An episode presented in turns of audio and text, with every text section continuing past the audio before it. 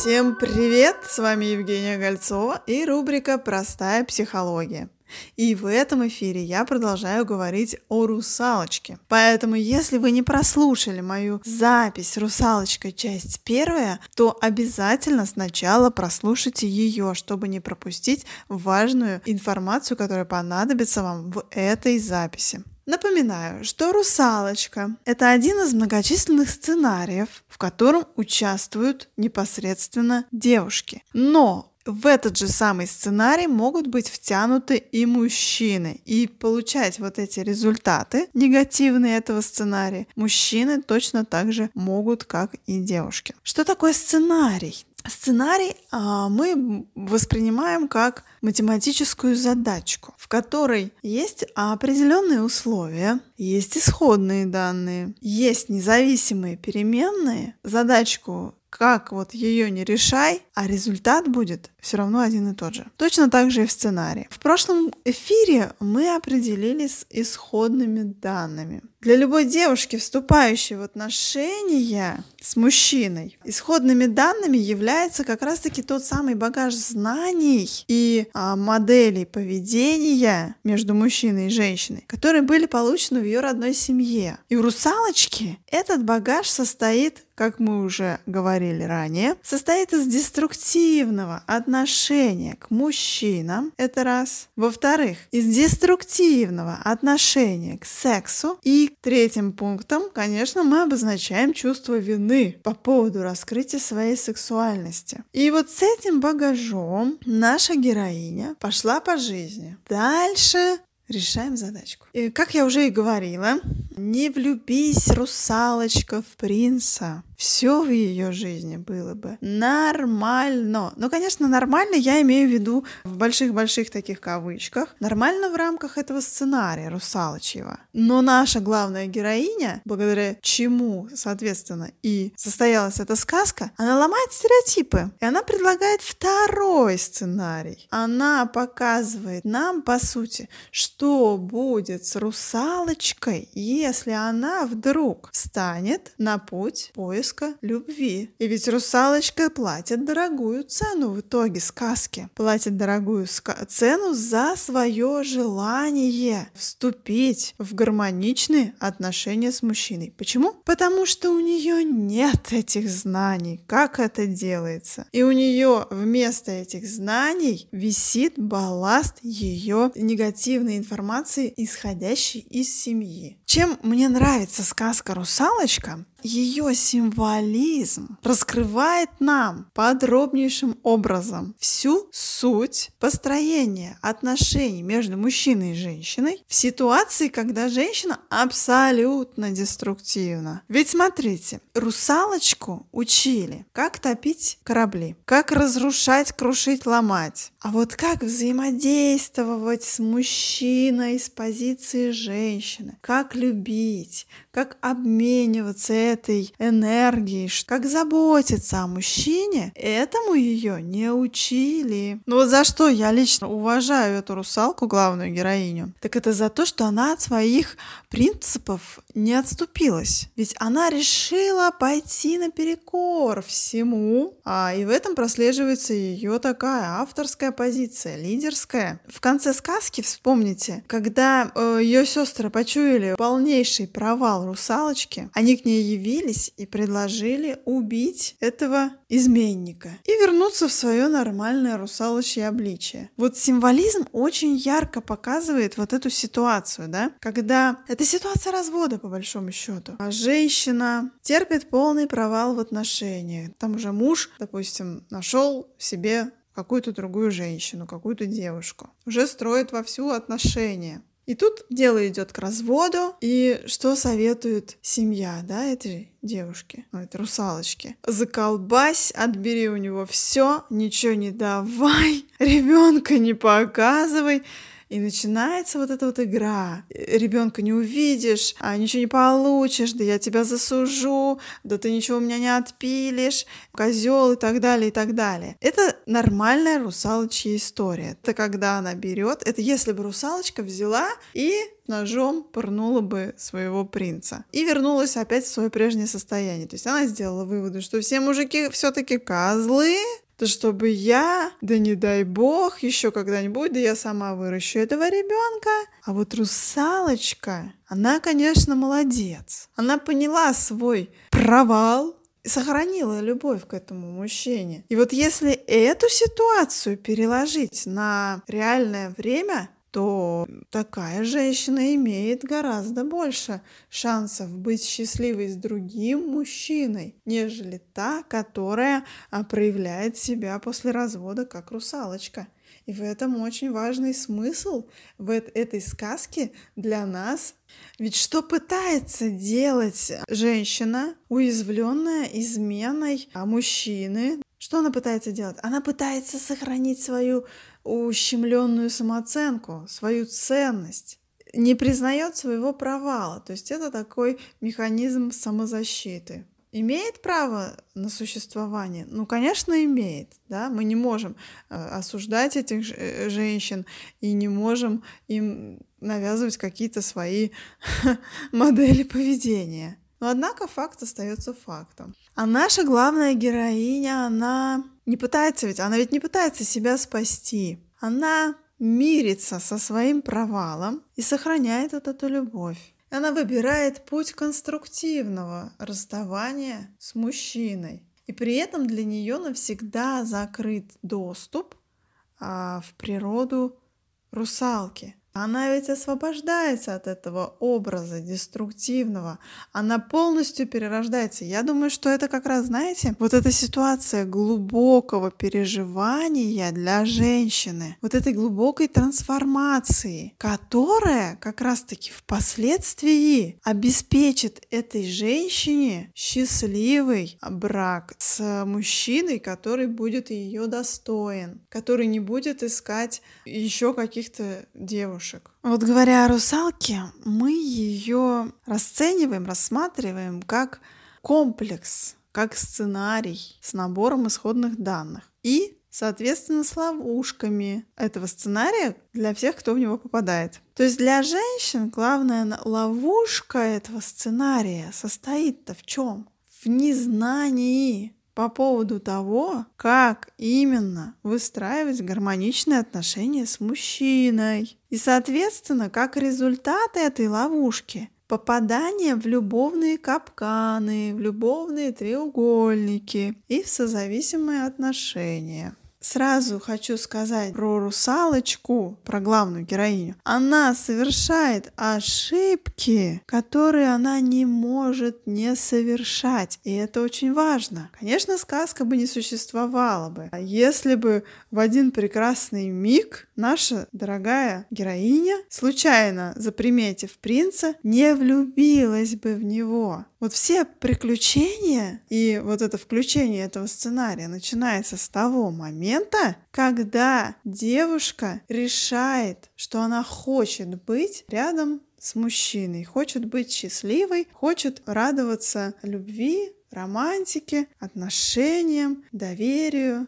до этого момента все русалочки прекрасно существуют, и эти сценарные, фатальные вот эти вещи, они просто не проявляются. И поэтому девушки, которые являются изначально, да, а, условными русалочками, в наши дни. Они не парятся, они прекрасно себе живут. Топят мужиков, трясут с них бабло, и они всегда считают себя правыми. Можем ли мы их осуждать за это? Ни в коем случае. Ну, такова суть вещей. И они счастливы по-своему до определенного момента. Как только они влюбляются, этот сценарий идет по своему второму пути, по пути главной героини. И вот сегодня а, я остановлюсь на этом подробно. И начну с того момента, как вообще все началось. Вспоминаем сценарий сказки. Русалочка понимает, что она просто по уши втюрилась в этого мужчину, что она делает? Ведь она не сидит сложа руки и не ждет, когда он сам к ней приплывет. Она предпринимает конкретные действия. Она принимает решение, что она хочет, во-первых, туда, к людям, да, то есть сделать какой-то шаг, который идет вообще в разрез с семейными ценностями этой, этой семьи, в разрез с стандартными решениями. И она идет за помощью к некой колдуньи. Вот на колдуне стоило бы отдельно остановиться. Вот кто такая, как вы считаете, кто такая вот эта самая колдунья? Что за символ? Исходя из того, какие она предлагает русалочке условия, по моему мнению, колдунья — это суть вещей. Вот она не добрая и не злая, хотя все ее боятся. Она как Сатурн планета. Куда входит, там начинаются какие-то обучения. Колдунья — это как отголосок судьбы, потому что это она определяет условия дальнейших событий для русалочки. И что делает русалочка? То есть что колдунья ей может предложить? Она ей говорит, хочешь ноги? А, окей, будут тебе ноги. Но за это, дорогая, ты мне, значит, отдашь свой голос, отдашь мне свои волосы шикарные, отстрижешь. И при этом еще колдунья этого мало показалось, да, вот этих вещей от русалочки. Она еще говорит, и больно еще тебе, чтобы было. Согласна? Вот будешь ходить, и будет у тебя каждый, что не шаг, то нож. Согласна? Она говорит. Согласна. Была ли русалочка обманута? Нет. Она изначально знала, на что она шла. У нее была эта информация. Это и есть исходные данные нашей задачки. Приобрести ноги и освободиться от хвоста – это было желание этой русалочки, да? И в этом скрыт очень глубокий смысл. Это отказ от мастурбации путем скрещивания ног и новый поиск удовольствия через интимную близость с мужчиной. Представляете, насколько вообще сильный был шаг у этой русалочки? Легко ли это? Конечно, нелегко. А дальше по этим намекам колдуни мы понимаем, почему и как именно это нелегко. Вот этот э, символ, как боль при движении, он является, на мой взгляд, самым таким центральным и многоговорящим. Если рассматривать эту символику, то, скорее всего, и наверняка так оно и есть, здесь идет речь о боли, которая сопровождает половой акт. То есть либо это какие-то вагиниты, какие-то нарушения,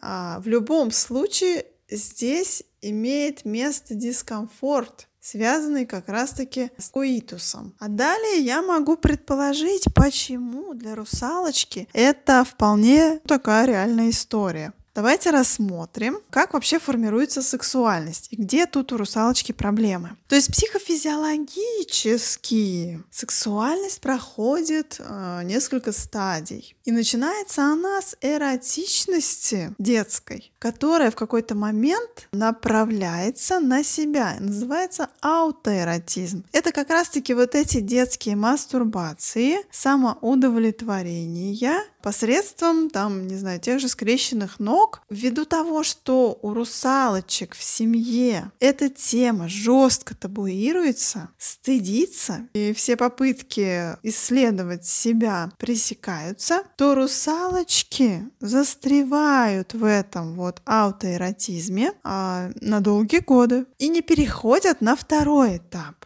это как раз-таки нормальное взросление, нормальное созревание сексуальности, когда эротичность направленная вовне. Это период, следующий сразу за э, периодом полового созревания. На этом периоде формируется влечение у разноименных полов, то есть мальчиков, подростков там, да, после подросткового возраста, начинает тянуть к девочкам, а девочек начинает тянуть к мальчикам. И вот на этом этапе как раз-таки, да, у нас в сказке сказано, русалочек не выпускают гулять. И ведь это не просто так написано. Нам не просто так дается эта информация. В ней очень глубокий смысл. Потому что русалочек таким образом ограждают от возможности эротического созревания. Все, э, если вот посмотреть на подростков, они постоянно обнимаются, целуются, criança тискают друг друга. И это очень важный э, момент. Девочка должна привыкнуть к мужским феромонам, к мужскому телу. И здесь очень важно, чтобы были вот эти тактильные обмены, да, тактильный контакт, но не было самого коитуса. И тогда э, девочка психологически, девушка, да, а, психологически она привыкает, приучается к мужчине, к взаимодействию, к контакту. И вот это это созревание, оно идет очень последовательно и бережно по отношению к ней. И только пройдя вот этот вот этап взросления подростковый, девушка переходит в третий этап уже такой зрелой сексуальности, когда предполагается вступление в каитус непосредственно с мужчиной. И что происходит с русалочкой? Весь подростковый возраст она просидела дома. Ей можно было только наблюдать, да, как старшие а, девушки там топят корабли и этих моряков. А потом все сразу, э, минуя вот этот вот пубертатный период ювенильных так называемых связей, она сразу вступает в половой контакт. Ведь она сразу по сказке, не успели у нее появиться ноги, она сразу переезжает к принцу жить. Вот этот символ, когда она поселяется в его доме, живет у него, это является символом того, что они занимаются непосредственно сексом. Она прям живет у него. И, естественно, а, поскольку она совершенно незрелая в сексуальном плане, ей такое житье ничего как бы никакого удовольствия особого физического не приносит. Да, она хочет быть с ним, она влюблена в него, но секса она не хочет. И более того, этот секс ее травмирует. Больно ходить, то есть больно ей двигаться, больно заниматься сексом. И смотрите, какое отношение у нее складывается к коитусу. Она как бы платит этим, да? Это было еще раньше произошло, эта установка, что а, вот этим своим отдаванием в сексе она платит за что? За возможность быть рядом с этим принцем. И она страдает, бедная, там, где она вообще должна кайфовать и получать массу удовольствия.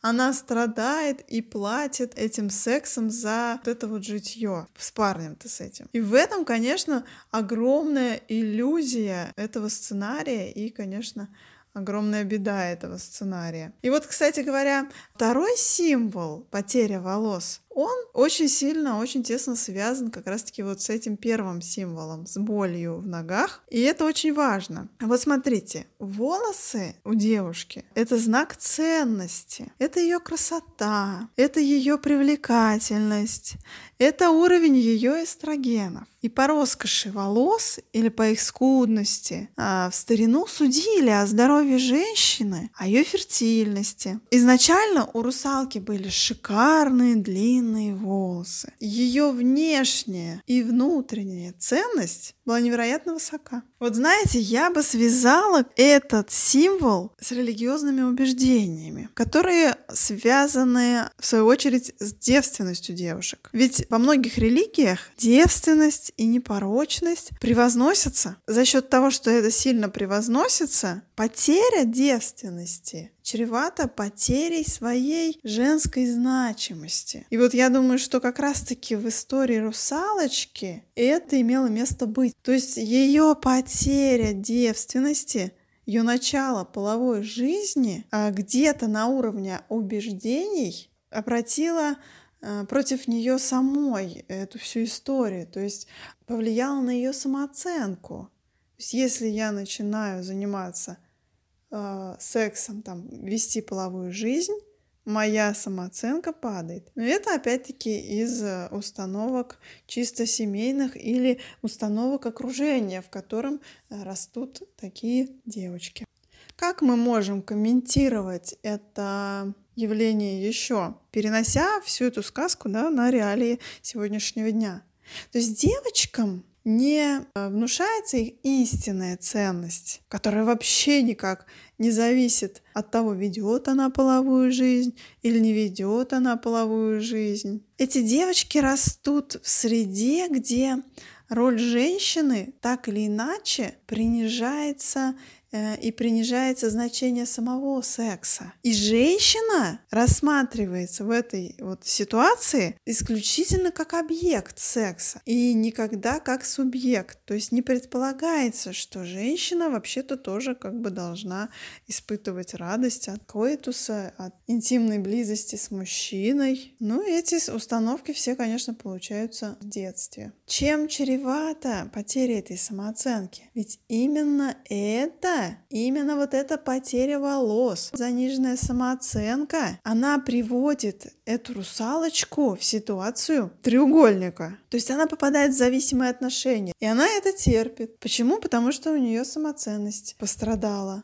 Виноват ли он, что пострадала ее самоценность? Вот виноват ли этот мужчина, изменник, в том, что у нее э, потухшая самооценка. Нет. Виновата ли она сама, что у нее самооценка такая низкая? Нет. Она идет по этому сценарию. И низкая самооценка заложена была еще до того, как она потеряла свою девственность. Это было предопределено ее семейным дурацким вот этим русалочьим сценарием. А в следующем эфире я буду говорить, по какой причине этот принц заводит себе еще одну девушку на стороне, э, с которой впоследствии он устраивает свою жизнь, то есть на которой впоследствии он женится. И я буду связывать вот эту заниженную самооценку русалочки и последствия, к которым это ее приводит. Поэтому не пропустите следующий эфир, а я прощаюсь с вами.